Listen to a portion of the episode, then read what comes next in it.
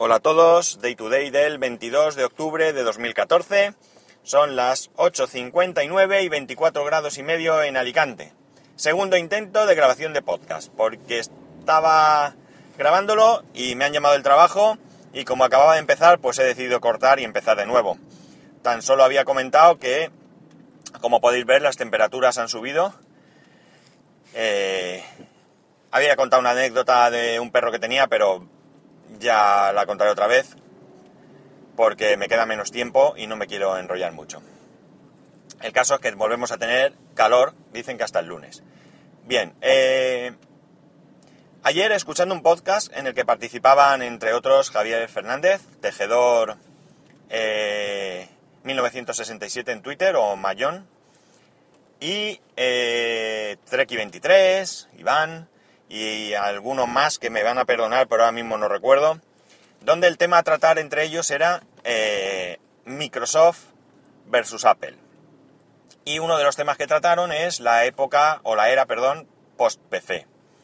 Cada uno daba su visión, había usuarios, entre ellos, vamos, había quien defendía la usabilidad y la productividad de Apple y quien defendía sobre todo Microsoft.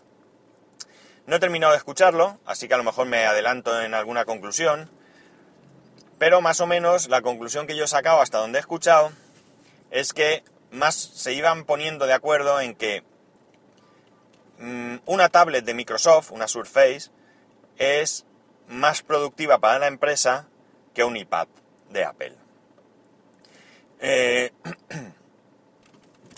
el ejemplo lo ponían, pues, uno de ellos que había estado utilizando un iPad en un máster o algo así que estaba haciendo y que pasó por un Android y terminó con una Surface RT. RT, sabéis que es el modelo, pues llamémosle, con un sistema operativo más recortado. Eh, todos son aplicaciones Metro y demás.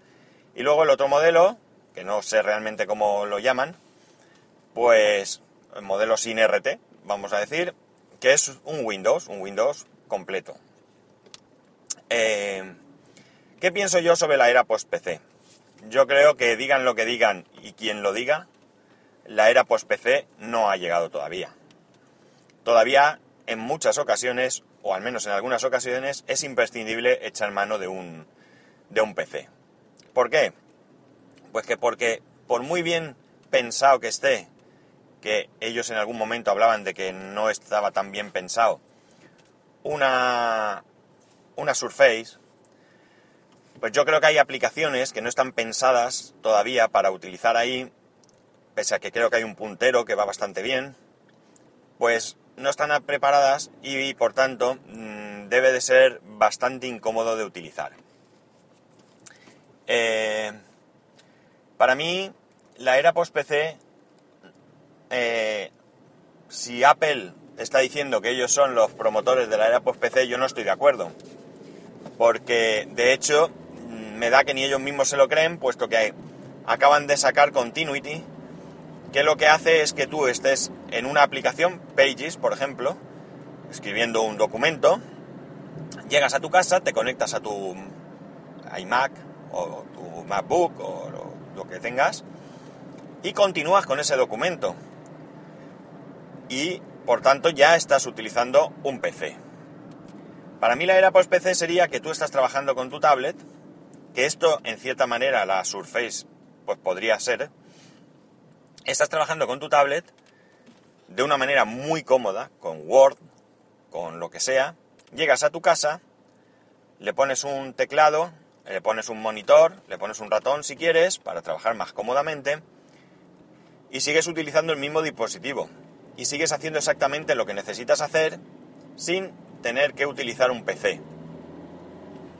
Yo no me veo vamos, no soy usuario de AutoCAD ni de Photoshop, pero no sé yo si en una tablet, hoy por hoy, sería cómodo pues manejar, por supuesto hablo a un nivel profesional. En mi caso, para quitar unos ojos rojos, lo mismo da en una tablet que en un iPhone, que en lo que sea, y si lo hace automático, pues mejor todavía. Por tanto, yo creo que la era post-PC no ha llegado. Creo que simplemente es una idea y creo que todavía está por definir realmente cómo sería esta, esta época o esta era post-PC. Mm, yo tengo un iPad y tengo un iMac y en cada uno de ellos hago cosas totalmente diferentes. Eh, la definición del iPad que daban ellos era que es un producto de consumo y creo que es bastante acertada. Tú con un iPad pues puedes leer libros, puedes ver el correo, Facebook, eh, no sé, navegar, etcétera. Pero no lo veo como elemento de trabajo. Tenemos el ejemplo de Milcar, que él ya ha comentado en su podcast en varias ocasiones, que está utilizando el iPad en su trabajo, pero no ha sustituido a su PC. Y más concretamente su PC con Windows en el trabajo. Así que, para mí, no estamos en la era post-PC.